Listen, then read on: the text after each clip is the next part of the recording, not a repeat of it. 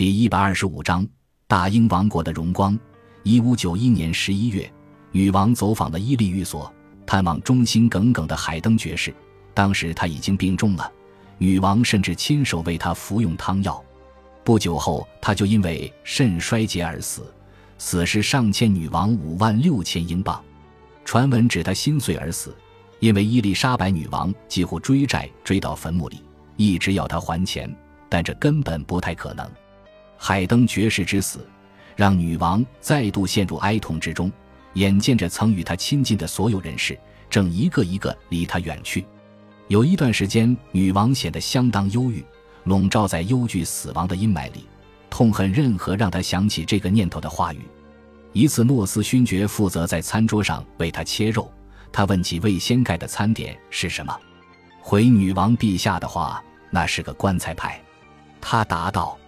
棺材派是当时的一种肉馅派，但这个字眼输的点燃了女王的怒火。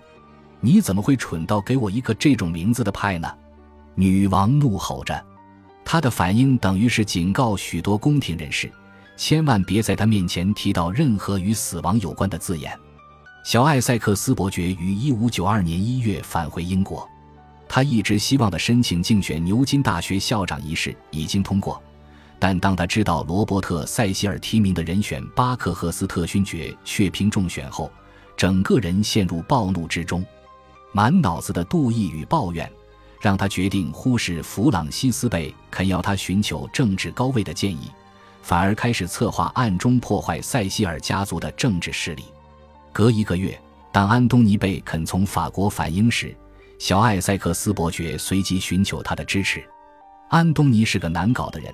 原本就不稳定的脾气，因为关节炎而更加严重，但他相当愿意将天分运用在辅佐小艾塞克斯伯爵上。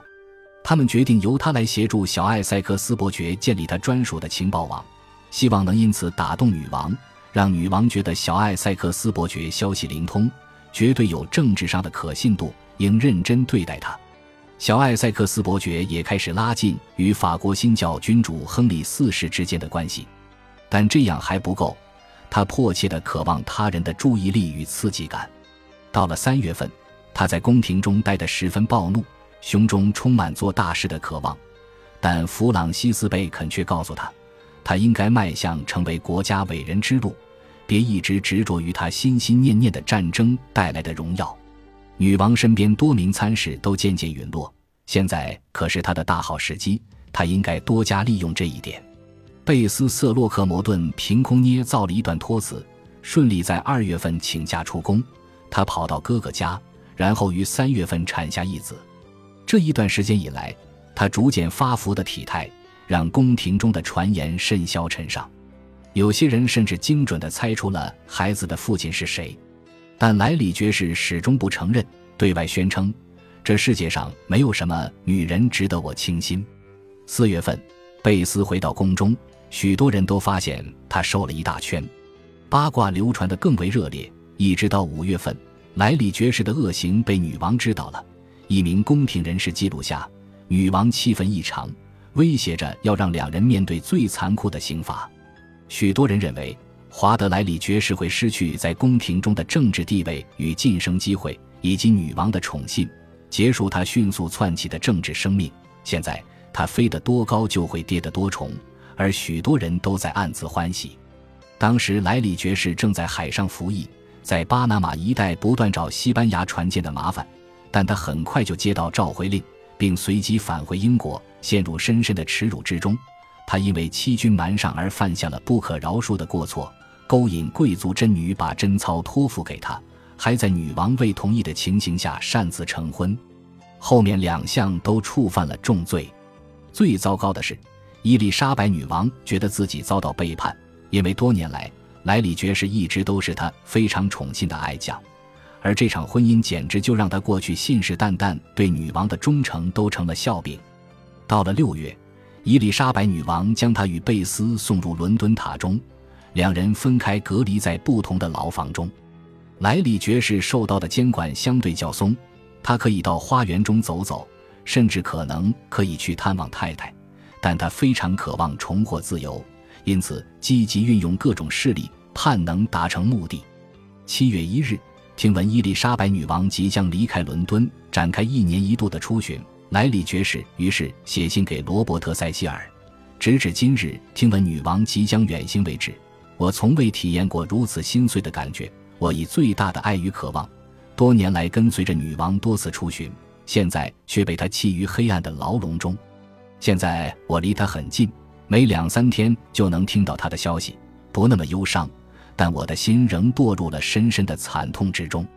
我多么习惯看见他如亚历山大般奔驰，如猎神戴安娜般狩猎，如维纳斯般婀娜行走。当微风吹拂着他的头发，他那澄澈的脸庞就像个山林水边的仙女；有时坐在树影下的她也像个女神；有时引吭高歌的她就像个天使；有时弹奏着天籁的她就像希腊神话中的俄尔甫斯。这世界多么残酷呀！一点小错便让我失去希望。他已不再是我信任的人，因为我得不到一丝怜悯。你诚挚的。不值得任何头衔与地位的 W。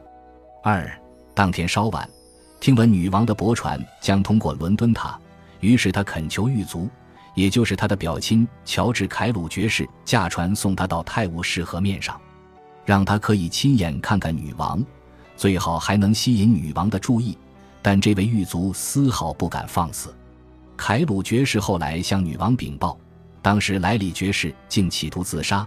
但遭到另一位看守监狱的官员阻止，从他手上夺下了一把短刃，甚至在救援过程中割伤了手。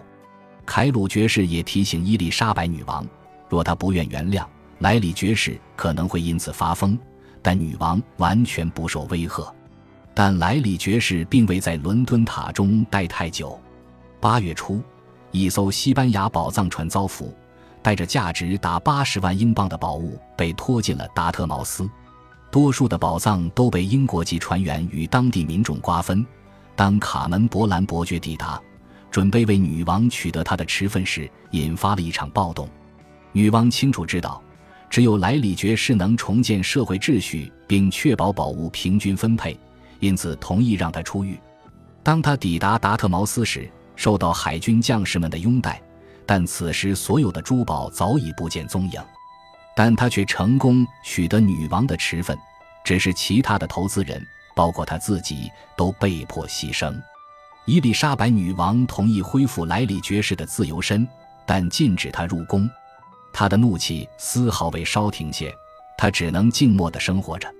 接下来的五年，都住在前一年女王恩赐给他位于德文郡的舍伯尔尼城堡中，像指离水的鱼，苟延残喘。